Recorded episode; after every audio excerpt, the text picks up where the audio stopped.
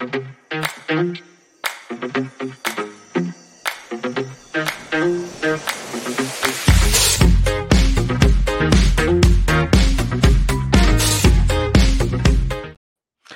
buenas noches, les saluda Ben Kenchin, bienvenidos a esta platicadita noche de jueves, son las 7 de la noche en punto y en esta oportunidad, esta noche nos eh, acompaña, tengo el gusto de entrevistar a un tocayo, a otro Ben, a Ben Sibulcan, experto en innovación, él es director de prototipos de SoundHand allá en Estados Unidos y gracias por atendernos y por hacer un espacio para esta platicadita. Ustedes se preguntarán quién es Ben Sibulka. Bueno, lo han leído algunos ya de ustedes. Eh, en redes sociales hemos eh, pues tenido el gusto de leer algunos artículos eh, de un experto en innovación opinando de política, opinando de en las dinámicas que, que aquí en Guatemala pues a veces pasamos por alto desde una perspectiva de, de cambio, de replantearse nuevas cosas y también ha tenido que soportar alguna crítica por ahí de algunas personas que, bueno, no les gusta eh, darle vuelta a, la mente y poner las cosas en, otra perspectiva. ¿Qué tal, Ben? ¿Cómo estás? Súper contento de estar contigo aquí, Ben. Eh, me gusta mucho lo que estás haciendo y es un honor estar aquí contigo. Muchísimas gracias. y bueno, ahí estamos ah, echándole ganas y tenemos ahí a toda la gente del equipo también haciendo realidad estos espacios de comunicación. ¿Para qué? Para plantearnos cosas diferentes. Me llama mucho la atención, ven, que, mm, que eres una persona que trabaja eh, emprendimientos mm, donde se busca la innovación, donde se busca salir un poco fuera de la caja, en donde esta planificación o estas ideas muchas veces no tienen que ir amarradas a, tiempos, a presupuestos, a, las cosas que hacemos muchas veces como rutina de, de 8 a 5, ¿verdad? Y creo que a veces por eso la innovación se nos hace una cuestión muy rara o una cuestión muy difícil porque algunos dicen es inalcanzable. ¿Quiénes ven? Cuéntanos un poco para que nuestra audiencia te conozca. ¿Y por qué crees que es importante el elemento de la innovación para repensar cosas como la política? Buenísimo. Pues mira, yo soy Chapín, eh, nacido y crecido, eh, sí estudié fuera, eh, una carrera muy rara que se llama Sistemas Simbólicos. Es una mezcla entre ingeniería de sistemas, filosofía, psicología, lingüística y lógica. Pero me dio una perspectiva muy amplia, digamos, de, de qué es, digamos, cómo, cómo se puede abordar temas complejos desde muchos ángulos eh, y de una forma muy más interdisciplinaria, digamos, no, no viendo solo desde una perspectiva. Eh, tuve como dos carreras, se podría decir. La, primera década me enfoqué mucho en desarrollo internacional. Eh, viví en San Pedro de la Laguna, Sololá, montando negocios tecnológicos rurales para generar empleo en el interior. Em, monté, empecé a trabajar eh, consultorías con tipo USAID, etcétera. Entonces conocí mucho ese mundo, pero luego decidí que si quería tener más impacto en el país, tenía que como que aprender más y, profesionalizarme más eh, y específicamente aprender más sobre gestión. Entonces saqué una maestría en administración de empresas, una maestría en finanzas, y ahí arranqué mi segunda carrera que fue en el mundo de innovación. Me, me topé con un profesor en la, en la calle en Boston eh, y me dijo, ¿qué estás haciendo aquí? Y dije, bueno, estoy sacando una maestría en finanzas. Me dijo, pasate a mi, a mi oficina y entré así por pura suerte, chiripa, eh, a, a, trabajar en temas de innovación corporativa a los pocos años ya estaba en Guatemala a cargo de la estrategia de innovación del país, digamos, eh, trabajando con el Consejo Privado de Competitividad, que era Fundesa y CACIF, pero trabajando muy cerca con Pronacom y el Ministerio de Economía. Entonces aprendí un montón sobre el, el sistema público, digamos, y cómo funciona eh, y el impacto que la innovación puede tener en el país. Eh, pero luego hubo unos cambios ahí de, de, enfoque, entonces me pasé a trabajar en multiinversiones y trabajé tres años ahí y estuve a cargo de, innovación ahí, monté como el sistema de innovación de, CMI y luego decidí que quería, que quería regresar a mi pasión, que era ayudar a, a, Guate eh, de una forma más directa. Entonces eh, empecé un proceso de tratar de montar negocios tecnológicos enfocados a resolver problemas sistémicos del país. En ese en ese proceso, digamos, hice un montón de análisis sistémico de, diferentes problemas, como educación, etc.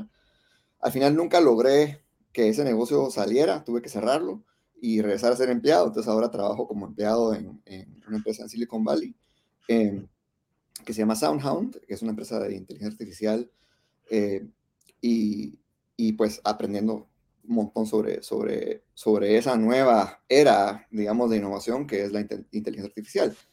Pero digamos a tu pregunta de, de por qué es tan importante. Eh, en innovación hay una, un concepto muy básico que es, el mundo tiene dos tipos de problemas, los, los convergentes y los divergentes. Convergentes son problemas que entre más le dedico a, ese problema, más investigo, más claridad tengo que la solución es esta. Eh, si le pregunto a cinco o seis expertos, diez expertos, todos dicen sí, por ahí va la cosa. Pero los divergentes son al revés. Entre más tiempo le dedico, más investigo, más confundido salgo. Y, y, le pregunto a ese experto y los diez se contradicen. Y los problemas de país que tenemos son tan complejos que son problemas divergentes. Son problemas que no, no puedes contratar a un experto para resolverlos. Eh, tenés que tomar en cuenta muchos puntos de vista, eh, muchas perspectivas. Y como menciona en el artículo, bueno, el, artículo que no le gustó a mucho a, los semilleros, em, que se llama eh, El gobierno de Arevalo nos va a decepcionar. Lo que pocos saben es que fue un miembro de Semilla que me recomendó ese título, por cierto. Eh, y, fueron varios miembros de Semilla que me agradecieron mucho que lo escribí. Eh, pero ahí mencionó algo bien clave, que es la, la legislación experimental. y, y, el gobierno como un como un experimentador, digamos, de, de formas de resolver problemas, porque si no tenemos esa actitud experimental, eh, vamos a seguir en esta guerrocracia permanente de luchas de poder y no vamos a nunca resolver los problemas de fondo. Uno tiene que decir, va, digamos, ¿qué, ¿qué, miras vos? ¿Qué miras vos? La gente me pregunta si soy de derecha o de izquierda. Por mucho tiempo dije no soy ninguno de los dos ni derecha ni izquierda, pero más recientemente he decidido que soy, soy los dos, soy de derecha y soy de izquierda, porque me he dado cuenta que, digamos, la derecha mira cosas que la izquierda no ve y la izquierda mira cosas que la derecha no ve. Entonces, desde el punto de vista de innovación, si vos querés resolver los problemas de, fondo del país, tenés que tomar en cuenta esas dos perspectivas y, y enriquecer el camino que vas a hacer con esas perspectivas. Eh, y por eso ah, habrá, habrá quienes dicen que algunas, algunos problemas tendrán una solución más de derecha y otros tendrán una solución más de izquierda, ¿verdad? O sea, eh, se complementan en algunos casos.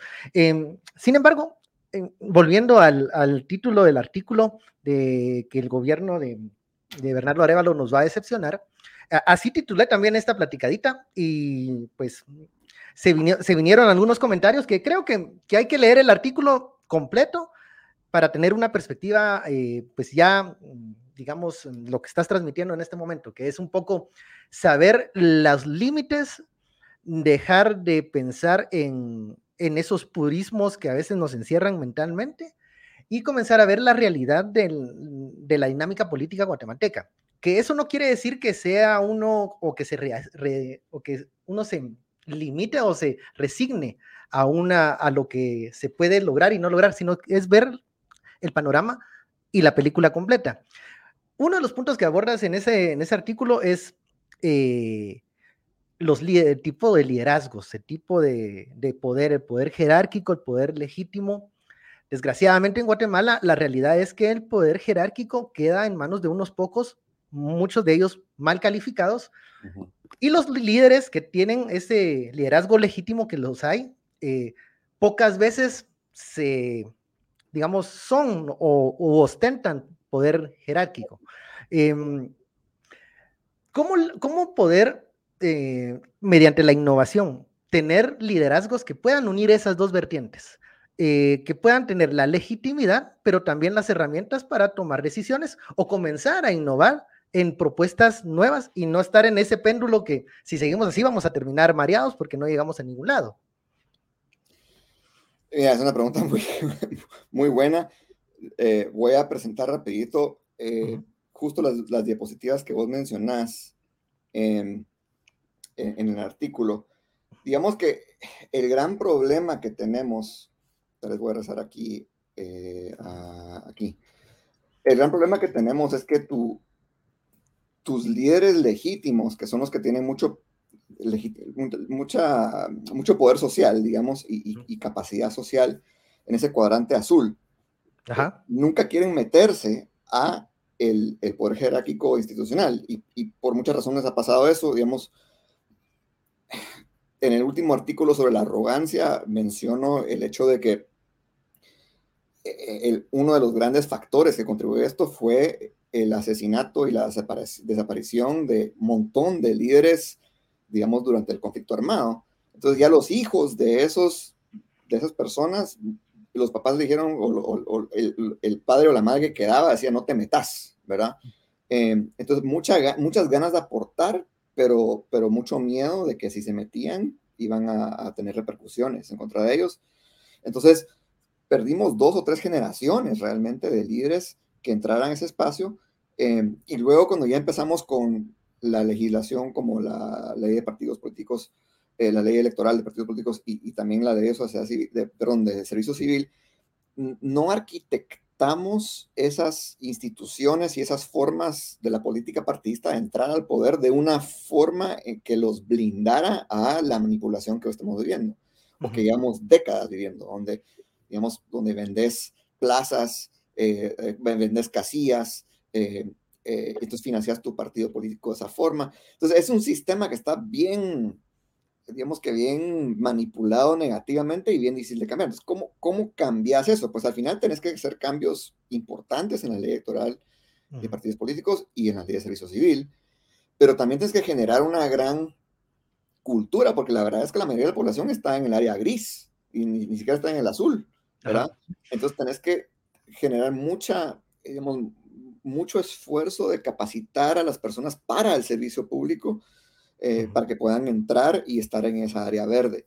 Em, y eso es un poquito la razón por la que yo tengo mucha esperanza en un gobierno de semilla, aquí, eh, porque yo sí siento que, que digamos, las personas que están entrando al gobierno, esos 380 en el Ejecutivo, más eh, los que están en el, en el legislativo. Yo sí siento que hay, digamos, una masa crítica de personas con que van a tener poder jerárquico a partir del 14 de las 14, pero que sí llevan una, eh, una, una un poder legitimidad, digamos. Pero el reto que sí van a tener es un poco esta efectividad gerencial, ¿verdad? El, el, el tercer eje que, queremos, que miramos ahí. Seguramente y, no es porque sean malos, digamos, pero digamos, no es lo mismo haber estado en el Estado o, metido en temas del Estado, conocer bien cómo funciona el Estado ya por 10 o 20 años, eh, versus ser un, un joven emocionado eh, y, vas a llegar al, al, Congreso, pues yo te prefiero tener a vos en el Congreso que a un corrupto, pero, pero tenés mucho que aprender. Y, y, y si sos demasiado arrogante, te va a ir mal. Eh, porque, porque tenés que admitir o reconocer que tenemos que aprender. Entonces, yo no tengo mucha esperanza a un gobierno de semilla, pero también eh, creo que, que, todos tenemos que tener claro, eh, y, y, los, los que están en el gobierno de semilla tienen que tener claro que hay cosas que no saben que no saben. y, y, esa humildad los va a ayudar muchísimo. Si optan por no ser humildes, pues sí va a ser difícil. En el tema de la efectividad gerencial, a ver, se habla mucho que que eh, en, el, en el espacio público la gente no sabe administrar, que la gente nunca ha podido eh, tener a cargo, digamos, eh, el pago de una planilla, mantener los, los balances bien, porque como es de todos, entonces nadie se preocupa por el erario público, todos gastan de la caja chica, por ejemplo. se habla de que las personas que tienen experiencia en la gerencia en el sector privado tienen, eh, se están mejor preparadas para gerenciar el Estado. La, la experiencia ha sido que a veces no es así. Sí, no estoy de acuerdo. Es que las capacidades son totalmente diferentes, vamos. O sea, eh, e, el gerente general está empoderado por, por la junta directiva de, de, los accionistas de tomar acciones contundentes, rápidas, despedir gente, eh, hacer cambios a los procesos. O sea, tiene un empoderamiento muy, eh, muy marcado que le permite tomar decisiones sin pensar en las consecuencias. Eh, y pues eso tiene sus efectos secundarios de otras formas, pero en el Estado no puedes hacer eso. O sea, no, no tenés el empoderamiento de tomar decisiones sin medir las consecuencias. Tenés que tener un montón de, de, de aval, digamos, de actores, de temas legales, etcétera. Entonces, y, mucho de la capacidad es capacidad de negociación. Em, y digamos, por decirte, a mí me apasiona el liderazgo público. Eh, llevo muchos años conociendo a, funcionarios públicos, trabajando con ellos, tratando, siempre les hago mucha curiosidad, mira, ¿qué te funciona? ¿Qué, no te qué, qué has aprendido? Em, entonces, bajo ese lente es que conozco a Semilla, porque llevo muchos años hablando con gente que está dentro de Semilla y gente que está en otros partidos también de derecha, eh, tratando de entender, miren, ustedes qué quieren hacer y cómo lo están haciendo y, qué les funciona, qué no les funciona. Y, y, al final uno se da cuenta que hay cosas bien básicas que uno tiene que saber hacer al llegar a un puesto público, como manejar su tiempo. O sea, no, no, no, no uno pensaría que cualquier gerente sabe, manejar su tiempo, pero es que tenés tantas demandas por todos lados, manejar crisis, negociar, alineación estratégica, eh, cómo abordar problemas complejos que son multiactor. Hay un montón de, cosas que deberíamos de estar en, eh, capacitando a los funcionarios públicos en la escuela de administración pública o en algún lado antes de que entren, para que cuando entren no pierdan el tiempo aprendiendo a la, brava, cómo manejar crisis y tiempo y todo eso, ¿verdad? Entonces, resolver el problema es, un tema más de, largo plazo. O sea, uno tiene que estar pensando cómo generamos 3.000 a 5.000 personas que son líderes legítimos en, en sus círculos sociales y que algún día van a entrar al servicio público, pero les tienen brechas que cerrar. Algunos tienen brechas financieros, unos tienen maestrías, otros necesitan eh, eh, temas legales, otros necesitan simplemente capacitación básica. Y como ciudadanos deberíamos estar empujando ese tipo de estrategia y tiene que ser multipartido también. Van esos líderes van a tener personas más inclinadas a la izquierda y otros más inclinados a la derecha, pero, pero tienen que tener la capacidad de entrar ya después de tener toda esa preparación.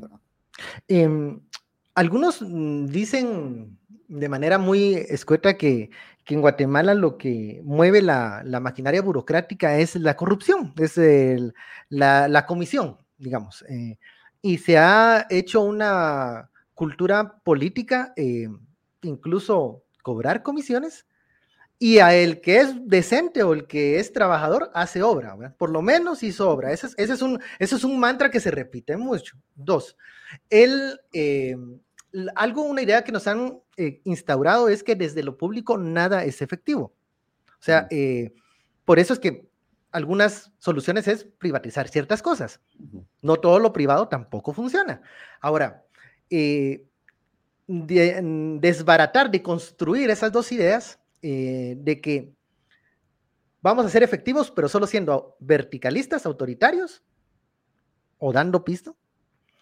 Y al menos vamos a, vernos como, como buenos gestores.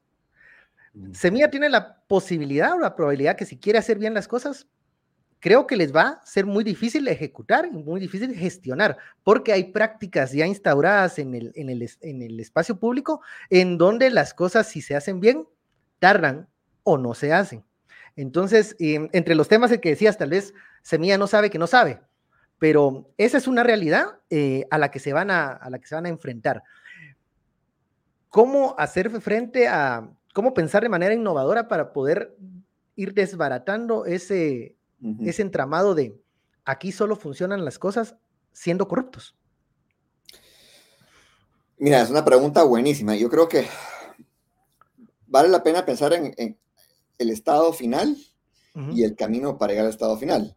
Y luego la transición para llegar donde estamos ahorita a empezar ese camino. Son como tres etapas diferentes, ¿verdad? Yo creo que el estado final es un gobierno vastamente electrónico, digamos, tal vez 99% electrónico, donde ningún trámite, eh, trámite requiere que llegues en persona. Digamos, todo se hace, o sea, subir tus archivos aquí. Si son cosas más delicadas donde, donde no quieres que una persona esté, esté tomando la decisión, la aprobación del permiso, lo que sea, armas comités.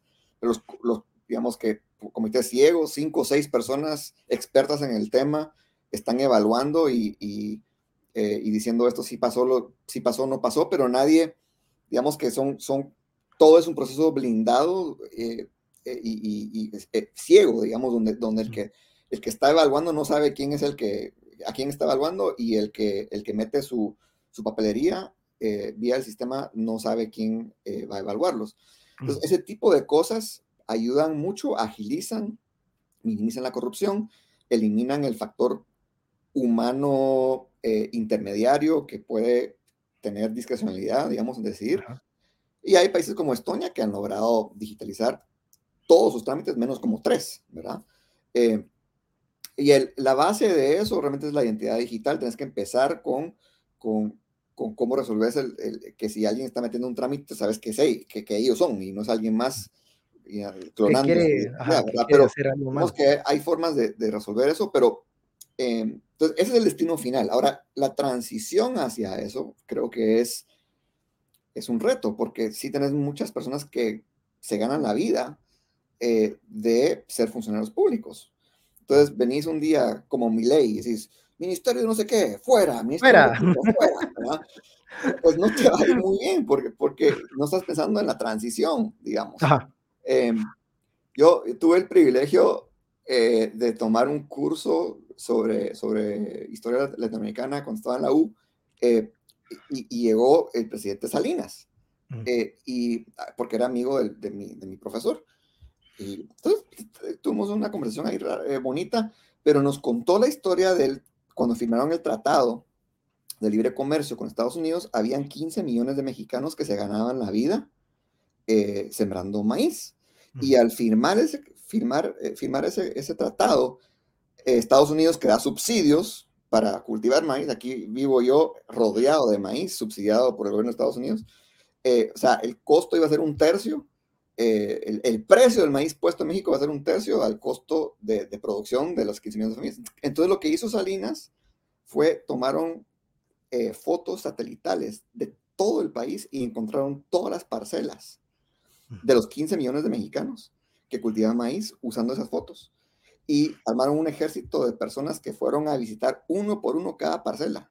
Y dijeron, mire, le cuento que estamos a punto de firmar un tratado y este maíz, el, el, maíz que usted hoy vende en tanto, se va a poder comprar de Estados Unidos en un tercio de ese precio aquí hay un plan para transicionar hacia otras, otros cultivos, brócoli, no sé qué, no sé cuánto, ¿verdad? Entonces hicieron todo un plan de transición y esa mentalidad nos va a hacer falta con el tema de la corrupción. Es decir, queremos eliminar eh, la corrupción, van a haber nuevos procesos, pero tenemos que ver qué hacemos, cómo transicionamos a estas personas que están acostumbradas a operar de la forma A. Porque si venís tajantemente a decir vamos a hacerlo de un día para el otro, esa gente se queda resentida.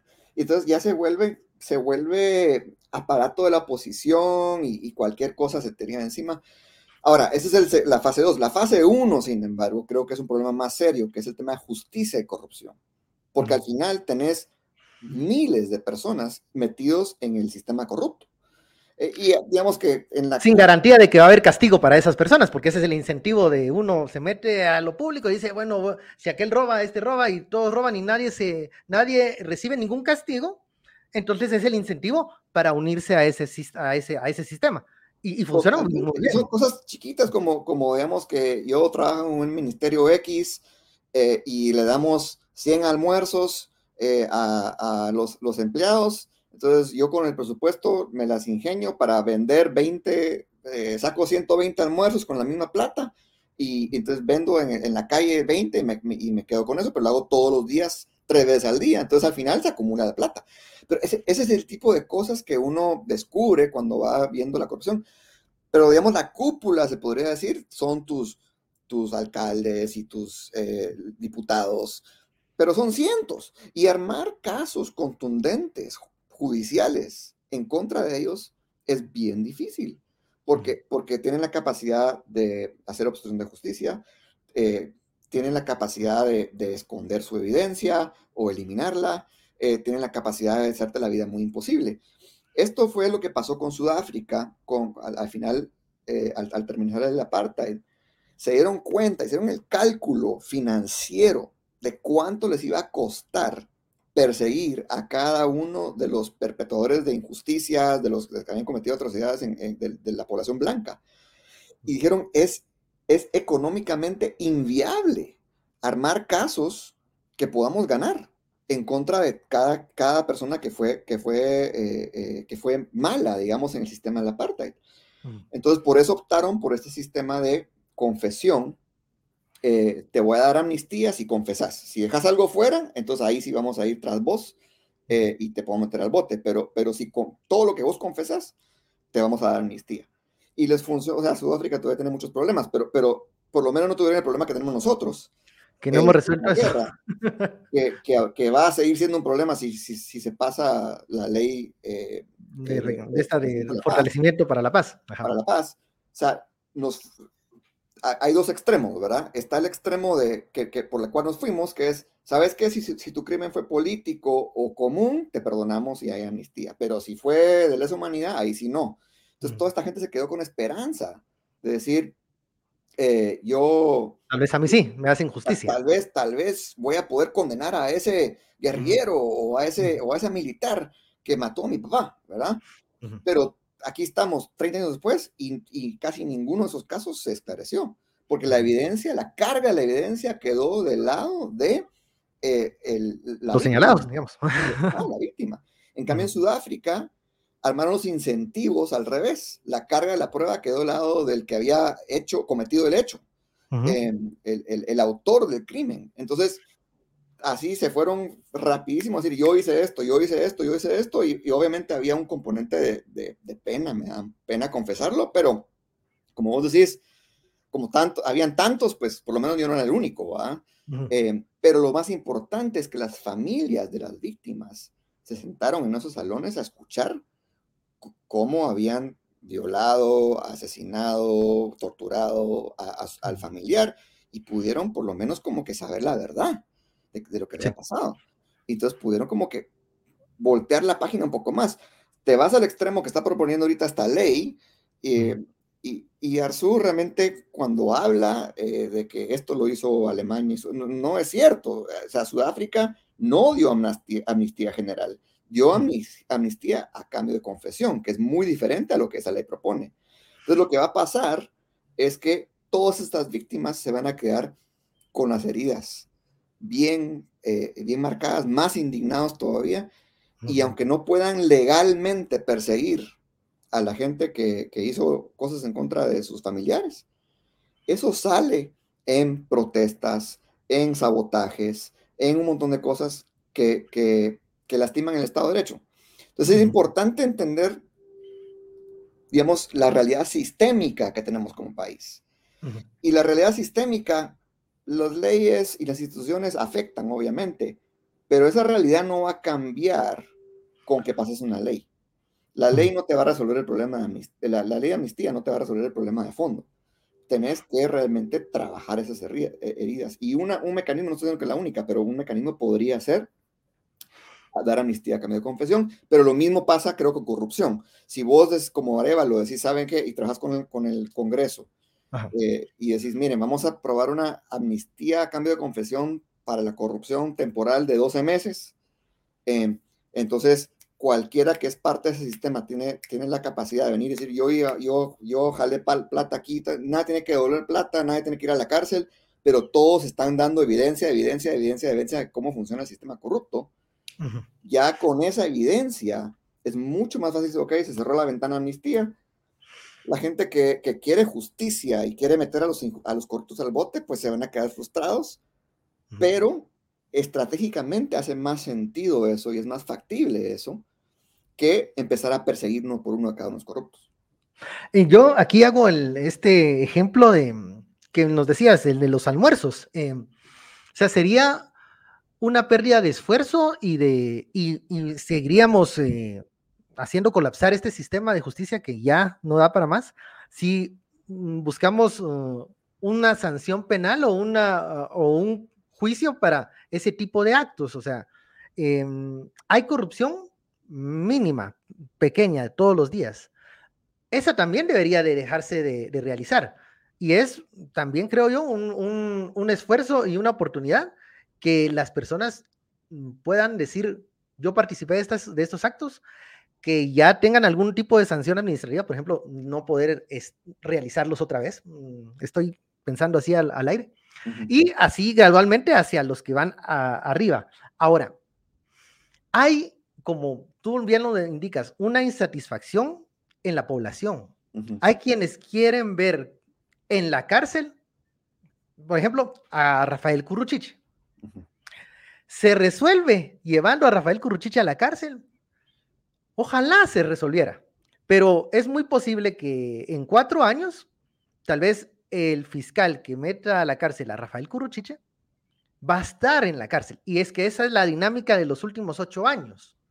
Eh, hay muchas cosas que sí hizo y muy valiosas. Hay otras que creo que era parte de, la población guatemalteca buscar eh, soluciones, pero se lo dejamos todo a esa comisión para que lo, tratara de resolver todo y por la vía penal no se puede resolver todo. Eh, has dicho algo que me llama la atención. Semilla puede ser un gobierno de, transición o un gobierno que pueda mm, proponer soluciones para transformar el Estado, pero no puede en este momento transformar completamente el Estado. O sea, eh, hay que dejar de pensar en eso, hay que dejar de creer que las expectativas van a ser mm, cero corrupción, todos se van a ir a la cárcel, eh, todos van a estar en el Ministerio Público, no hay suficientes jueces, no hay suficientes fiscales. Eh, cuando se habla de un gobierno de transición es poner las bases. Al menos Mm, ¿Cuáles serían algunas de estas bases? Em, se habla de em, entrarle al tema del servicio civil para que ya el Estado no deje de ser el gran empleador. Pero vamos a tener que convivir con los empleados que no se pueden sacar del Estado. Desde la innovación, ¿cómo puede uno encontrar salidas para, bueno, vamos a contratar gente porque ya hay una ley de servicio civil en donde la meritocracia va a ser lo, lo principal, pero tengo la mitad del personal que no lo puedo sacar. Y tampoco puedes entrarle a incentivos negativos porque entonces los viejos van a comenzar a atacar a los nuevos. Entonces es una, cuestión más de tener que tratar de, a ver, convivir con ciertos elementos del Estado que ya no se pueden, eh, ya no se pueden expulsar, pero comenzar a formar nuevas, nuevas eh, personas que, se, que estén dedicadas a la función pública los fanáticos, seguidores, militantes, no sé cómo decirle, de Movimiento Semilla, eh, he visto dos, eh, tipos de, seguidores.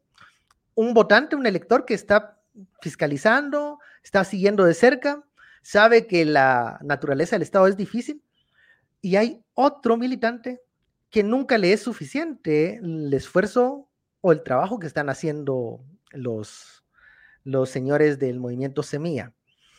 Eso es una ventaja y es eh, una cruz, porque dentro de tu misma militancia van a estar las personas que te van a estar exigiendo aún más. Que si pues, eh, eh, asignaste una comisión, que por qué no es paritaria, que por qué no tiene esto. Hay que dejar de pensar en lo perfecto para no dejar, para no torpedear lo bueno. Sí, tal, tal vez yo resumiría que tenemos que ser estratégicos todos. Digamos, Semilla tiene que ser estratégico, pero todos como ciudadanos tenemos que ser estratégicos también. Em, y parte de ser estratégico es un poco entender las opciones estratégicas, estratégicas reales que hay.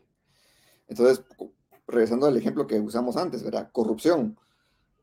Una opción estratégica es tratar de ir a ir tras cada corrupto, pues se puede, pero tal vez no va a ser muy efectivo. Otra es crear una ventana de amnistía. Tal vez hay más que no se me ocurren a mí que, que los ciudadanos pueden eh, contribuir. Pero se, para cada uno de esos temas, creo que Semilla tiene que pensar cuáles son las estrategias que tenemos y cuáles son las estrategias que nos van a generar más, eh, más retorno, digamos, o le van a generar más retorno a, la sociedad, digamos, en, el corto plazo que tenemos. Yo creo que a tu, a tu pregunta, bueno, habían dos preguntas. Démosle primera, primero el tema de, digamos, que qué haces con un aparato estatal que está medio ya cimentado y no puedes movilizarlo mucho. Mm.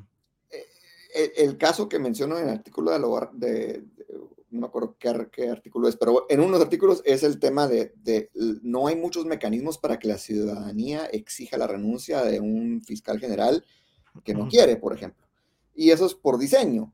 Pero, pero digamos que si quisiéramos resolver este problema a largo plazo y evitar, evitar ese péndulo judicial eh, de la judicialización de la política y la politización de la justicia, como ciudadanos tenemos que ser estratégicos, decir, mire mucha, o sea, ¿cómo, cómo cambiamos esto? Eh, ¿Cómo creamos un mecanismo que, que mantenga la independencia judicial, pero que a la vez le empodera a la ciudadanía si, si se da el caso que quiere eh, hacer cambios? Y ahí menciono en, en, ese ejemplo, así es el, el, el, el gobierno nos va a excepcionar, ahí menciono el caso, por ejemplo, de pensar en jurados en vez de, en vez de jueces tomando la decisión. Eh, en casos, digamos, en Estados Unidos, hay casos donde no es un juez el que decide, sino que se conforma un jurado de ciudadanos, 5, 6, 10 personas, y ellos analizan todo y al final tienen que hacer un medio consenso o votar. Entonces, eso para quitando la carga al juez, pero también le para quitando la, discrecionalidad al juez también. Eh, entonces, ese es el tipo de mecanismos que tenemos que ser estratégicos para decir, a ver, queremos justicia, eh, ciudadanía le habla al Ejecutivo y también al, Legislativo. Dicen, mire, mucha, deberíamos de pensar nuevos diseños eh, del sistema de justicia. Pero el, patrón para todo esto realmente es que la ciudadanía se involucre más. La ciudadanía ha estado bien aislada, digamos, y solo mira, observa, lee eh, y critica, critica, critica, critica. Y la ciudadanía no, no hay muchos canales proactivos para que la ciudadanía, la ciudadanía contribuya fragmentos de idea para resolver cosas, ¿verdad? Entonces creo que si, si el gobierno de Semilla crea mecanismos y canales de comunicación y canales de co-creación con la ciudadanía, puede lograr mucho más de lo que va a lograr si no lo hace. Ya tiene el precedente, porque, porque fue un partido que se conformó de una forma muy democrática, con una base muy amplia.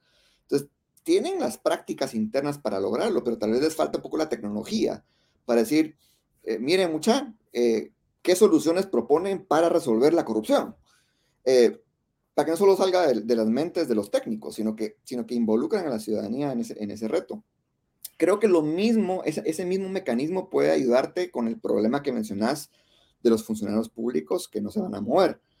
Si vos creas mecanismos de auditoría, pero no solo de auditoría de crítica, sino de, de, apoyo, ¿verdad? Eh, eh, pensemos no a nivel de todo el país, sino a nivel local, municipal, eh, digamos que escuelas. Queremos mejorar las escuelas.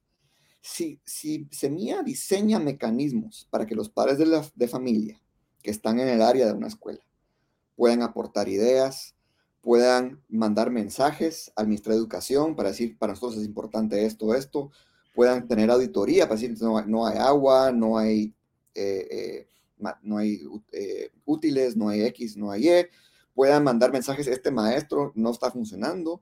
Entonces, ese, esa conexión más directa que ahora la tecnología lo permite entre los padres de familia, pero no los miembros de la asociación de padres de familia, porque ese es un grupito también pequeño, sino que está hablando los padres, los miles de padres. Si tuvieran una plataforma para comunicarse más directamente con el Ministerio de Educación para proponer ideas, quisiéramos hacer esto, quisiéramos hacer aquello, esos son los, los, cambios que pueden tener, que no cuesta mucha plata, pero que pueden generar mucho, mucha dinámica positiva. Entonces ya tus, tus maestros o tus miembros de sindicatos, por ejemplo, que tal vez son un poco eh, algunos son muy buenos, pero otros no tanto. Esos que no son tan buenos, eh, eh, ya no es la pelea de, de, de, Semilla o el gobierno de Semilla o Arevalo o el, o, el Ministerio de Educación o el ministro de Educación en contra de los sindicatos de educación, sino que es un, un, proceso de comunicación y co-creación y negociación entre los padres que están en esa región con su escuela y con los sindicatos de su escuela, ¿me entendés? Eso es, la, ese es el engranaje que nos hace falta, es eh, esos canales de comunicación más directo entre la ciudadanía y los problemas que tienen. A largo plazo hay cosas que no, tal vez no podemos ser tan fácil ahorita, pero a largo plazo, si, vos pensás en de repente 70 o 50% de, tu, de tus impuestos que vos pagas van al fondo común para el presupuesto del Estado. Pero hay una herramienta que te permite vos priorizar cómo se usa el otro 50% a mí me duele transporte público, entonces yo quiero que el otro 50% vaya a un proyecto de metro. Entonces vas como crowdfunding los proyectos. Esos son el tipo de iniciativas que podrían tener un impacto muy grande en la, democracia eh, de, despolitizar y realmente involucrar a la ciudadanía. Em, hay algo que nos, em, hemos visto cada cuatro años cuando hay una, transición de, un nuevo gobierno y, es el, esta idea de, de, que el nuevo gobierno viene con un mm, apoyo popular, un capital político fuerte, eh, pero que se termina a los dos meses o al mes de que han tomado posesión. Em, la ventaja que creo yo eh, que pueda tener Semilla es que eh, por el tratamiento de, las personas que han estado en el partido y por la formación y de dónde vienen, es que creo yo que pueden aportar esa legitimidad de la que hablabas al inicio. O sea, con esa legitimidad puedes decirle a un sindicato, ejemplo, que no es solo el ministro o no es solo el secretario el que está proponiendo esos cambios, es toda la gente que viene atrás, o sea, involucrar a la ciudadanía. Em, sin embargo, esto en la práctica política sería algo nuevo y van a haber muchos errores y van a haber aciertos y van a haber fracasos. Eh, ¿Cuál es la, la, la, clave para poder fiscalizar un gobierno de semilla? Porque creo que como sociedad debemos de hacer, de hacer esta fiscalización pero con el ánimo de no torpedear, mm, sino poder eh, anotar las cosas que tal vez se están, se están saliendo del análisis. Y sin ir tan lejos, un, ejemplo es el tema de presupuesto que se está eh, manejando ahorita. Eh, algunos dicen que mm, esto de venir a proponer un incremento al presupuesto, pues te manda un mensaje político, en comunicación política, mm, que puede desgastar al partido Semilla. Yo creo que eh, si ellos están pidiendo más dinero es porque tienen algún destino ese, esa, esa asignación o esa propuesta. El problema es que tal vez no le dijeron a su gente eh, en qué iban a ir ese, esos, esos aumentos. Entonces, ese elemento de legitimidad que creo que sí lo tienen, si se les olvida, el capital político se les va a agotar muy rápido. Y eh, segundo, a ver, hay mucho técnico, pero la cintura política a veces es la que es lo que van a ir a, aprender en estos momentos. ¿Cómo se critica, cómo se va a criticar a Semilla si lo que queremos es no caer en la trampa narrativa de finalmente tener que estar casi que apoyando a Cándido Leal, que no me parece la persona correcta, el presidente de la Comisión de Finanzas, para que me venga a hablar de de ética presupuestaria, o sea, tampoco, pero sí queremos fiscalizar eh, a, este, a este futuro gobierno. ¿Cómo, con qué lupa se va, se podría o se recomiendas fiscalizar esta administración? Voy a compartir, compartir mi pantalla otra vez. Yo, creo que eh, esto eh, llega al, un poco a este, a este marco conceptual del video sobre la guerrocracia. El tema es que, digamos, si yo soy de derecha, yo ahorita todo lo que haga Semilla lo miro mal, todo. Eh, y si yo soy pro Semilla, todo lo que hace Semilla lo miro, lo miro bien, lo miro como, pero ellos tienen una razón para hacerlo, ¿verdad? Eh, entonces estamos, todos estamos ahorita en ese, en ese cuadrante rojo, donde estamos descalificando al que, al que critica. Y es muy difícil, o sea, cuando uno está adentro, digamos, de, el pobre cuate que le toca la comunicación del Ejecutivo hacia la población, eh, le cuesta mucho, porque son temas bien complejos que tienen que tratar de resumir en 30 segundos o en 5 minutos, em, y, la población está buscando cosas simples, simplistas, que puedan entender rápido, y, es difícil, o sea, iniciativas, el, presupuesto es algo bien complejo, vamos creo que la actitud que tenemos que tener nosotros como ciudadanos, ya sea que seamos pro semilla o anti semilla, es movernos por lo menos a ese cuadrante amarillo de la matizocracia. Y decir, ¿sabes qué? Eh, veo bien que Semilla quiera aumentar eh, eh, el presupuesto de educación y de salud para realmente para construir más, más centros de salud y, y, tener más cobertura escolar, etcétera, ¿verdad? pero no veo bien que quiera hacer esa, otra cosa. Pero para opinar así, tienes que informarte. Y ese es el problema, que no nos gusta informarnos, vamos. Eh, entonces, ¿cómo Es mucho más fácil en la guerrocracia mantenerse eh, desinformado. Con, a priori eh, calificar la propuesta de buena y mala eh, sin antes leerla o sin antes informar. Exactamente, exactamente. Entonces, la solución real para nuestra democracia al final es que todos nos movemos a la cocreacia, ese cuadrante verde, y creo que hay herramientas tecnológicas que podríamos implementar como sociedad o que el gobierno puede implementar que nos ayudan a movernos hacia eso, pero como mínimo ahorita creo que la mejor forma de fiscalizar no es decir, ustedes, ¿qué, les, qué les pasa pidiendo 3 mil millones eh, o 1.800 millones más? Eh, sino decir, no, no creo que sea sabio hacer eso, pero quiero informarme más antes de opinar. O no creo que sea la mejor movida, pero tal vez tenga una razón para hacerlo. Como darles el beneficio de la duda. Ahora, lo que pocos entienden es un poco lo que te, pasa, lo que te pasa a vos en tu, en tu rol. Eh, y, y, lo que me pasó a mí hoy cuando, me, cuando, cuando posteaste eh, eh, nuestra platicadita de hoy, lo que pocos entienden es, es bien difícil estar en la mira y que todo el mundo te critique sin conocerte. Y eso le está pasando a Semilla. Todo el mundo lo critica o lo apoya sin realmente conocer. Los pro y los contra, todos están haciendo comentarios sin conocerlos. Entonces, tenés que realmente eh, eh, construir, tomarte, tomarte la, tarea de, entender la perspectiva del otro. Y eso, ¿cómo se hace? Pues creo que es, es una tarea muy, de mucho tiempo, pero a corto plazo, para empezar, si Semilla crea como eh, más formas de que podamos aprender e informarnos sobre por qué quieren hacer las cosas que quieren hacer, y entender su lógica. ¿verdad? Eso, eso sería bueno para todos para poder decir, ok, estoy de acuerdo con cinco de sus lógicas, pero no con estas dos. Pero por lo menos la discusión se eleva a una matizocracia en vez de quedarse en de descalificación.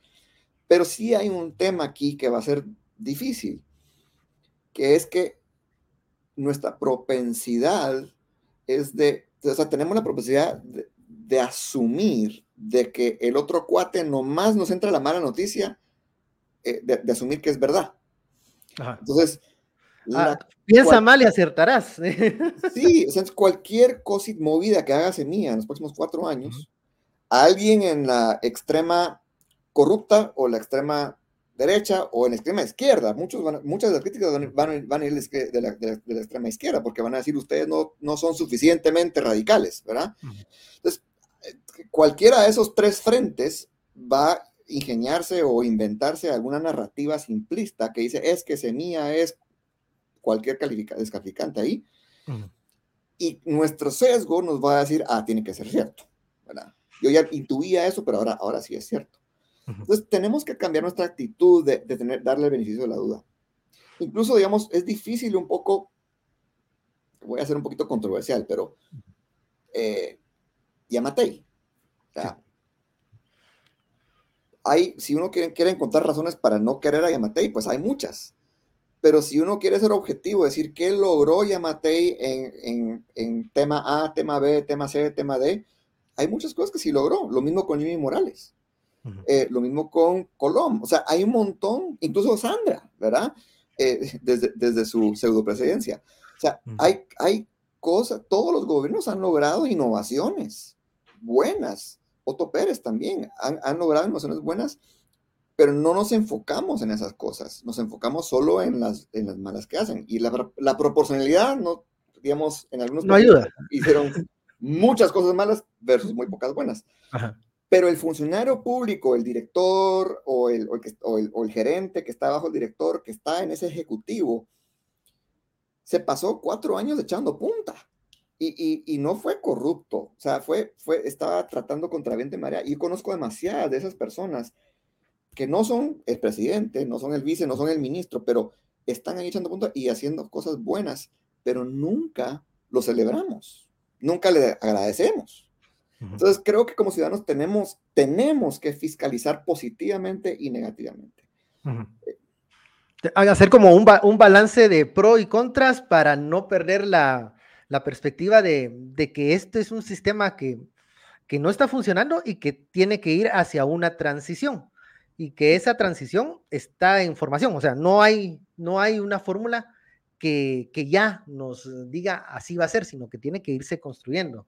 Eh, bueno, ya se nos ha ido el tiempo así súper rápido. Creo que esto da para otra plática y más y para ir desarrollando. Seguramente te vas a ir molestando porque vamos a estar viendo cómo va, cómo este gobierno de Semilla in the making, así en el desarrollo, en el día a día, va acertando, se va equivocando y también va aprendiendo cómo rectificar. O sea, esa es la, esa es la, digamos que esa es la, oportunidad que veo yo en este, en este momento. Tal vez los gobiernos anteriores uno se normalizaba que lo iban a comenzar a hacer mal y ahí va a ser la vía de, de, camino siempre. O sea, esa iba a ser lo, que íbamos a ver. Pero en lo bueno, creo que Semilla puede ofrecernos esa oportunidad. Eh, en lo malo es que tampoco la, esto es recíproco, o sea, la respuesta viene también de ellos, o sea, yo puedo decir, ah, quiero ir, quiero tener toda la información para poder tener mis reportes muy bien balanceados, pero si no me la dan? Por eso yo quiero pensar que del otro lado hay un, hay alguien que está escuchando para que se pueda eh, registrar una respuesta. De lo contrario, va a ser más de lo mismo y creo que el Estado ya de Guatemala no aguanta seguir haciendo más de lo mismo. Eh, muchísimas gracias, Ben, ya casi son las ocho, eh, por esta plática de salir un poco de la caja, de pensar las cosas diferentes, de proponer ideas que tal vez a, a algunos no les van a gustar, pero por lo menos pensemos Alguien decía por ahí, pensemos en hacer cosas chingonas, dijo aquel, eh, aquel jugador de fútbol, pero eh, en pensar en que se pueden, se pueden hacer las cosas y que pueden funcionar. Em, ¿Algún mensaje ahí final para, para cerrar esta platicadita? Ven, Tocayo. Sí, yo creo que mucho, mucho radica en nosotros como ciudadanos, en nuestra, en nuestra, actitud, vamos. O sea, tenemos que reconocer que los problemas que tenemos como país son muy profundos y no los va a resolver un presidente, ni un equipo de 380 en el Ejecutivo, ni aunque tuviéramos un Congreso super pilas y un Ejecutivo super pilas, se van, a resolver porque son demasiado complejos. Ayuda mucho tener lo que vamos a tener en los próximos cuatro años. Personas que tienen muy buenas intenciones y, capacidad técnica y, e intención de realmente resolver, empezar a resolver los problemas. Eso ayuda mucho. Pero van a cometer errores simplemente porque es complejo el tema y porque no hay, un, no hay una respuesta correcta y hay muchos intereses y gente que los quería sabotear, etc. Entonces creo que la actitud que tenemos que adoptar como ciudadanos es echarles porras. No, no ciegamente, ¿verdad? No ser así ciegos, leales, pero, pero sí decir, mire mucha, bueno, eso no funcionó, eh, pero Semilla también tiene que tener esa humildad de, de, decir, no sé lo que no sé y, y estoy aquí para aprender también eh, y tiene, creo que le convendría mucho a Semilla crear esos canales de comunicación con la ciudadanía para que tengan la capacidad de escuchar eh, y, proponer y co-crear realmente. Bueno, eh, creo que ahí van unas ideas por si algunos de los integrantes de Semilla nos escucharon, ya se dieron cuenta, no era el título, era llamativo. Vaya, si no seducía para, para muchas, muchas reacciones, pero es que es eso, o sea, si en lo que usted está pensando que vaya a ser Arevalo, creo que la realidad es otra. Entonces hay que pensar qué es lo que pueda gestionar esta administración para también poder uno eh, exigir cosas viables y proponer también soluciones que sean eh, realizables. Muchísimas gracias, Ben. Eh, gracias por este espacio y ya te voy a seguir molestando porque vamos a, a seguir viendo temas como estos para pensar diferente, para, creo que hay un programa que te voy a pedir más adelante que sea el de justicia transicional, que lo platicamos aquí un poquito, pero, pero ese da para más, eh, para comenzar a hacer de la realidad guatemalteca un futuro que sea eh, de desarrollo y que nos incluya a todos. Eh, y que se respeten las diferencias y, sobre todo el disentir. Bueno, muchísimas gracias a todas las personas también que nos están viendo. Les recordamos la platicadita, estamos aquí cada vez, una vez por semana y em, le hacemos la invitación para que se suscriban. Eh, si quieren eh, también distribuir el programa, lo pueden hacer en las plataformas de podcast, también ya estamos. Y gracias porque llegamos a lo, al ¿cuántos? A los 100 mil seguidores en TikTok eh, hace poco, el fin de semana. Entonces estamos eh, muy agradecidos por ese apoyo que nos han, nos han dado y también a todas las personas que nos siguen sintonizando de lunes a viernes, con por favor no se enoje. Y gracias, Ben, por hacer este espacio y por darnos eh, la, el chance de pensar pensar diferente y pensar fuera de, fuera de los límites y fuera de la caja. Muchísimas gracias. Gracias, Ben. Noche. Vamos a...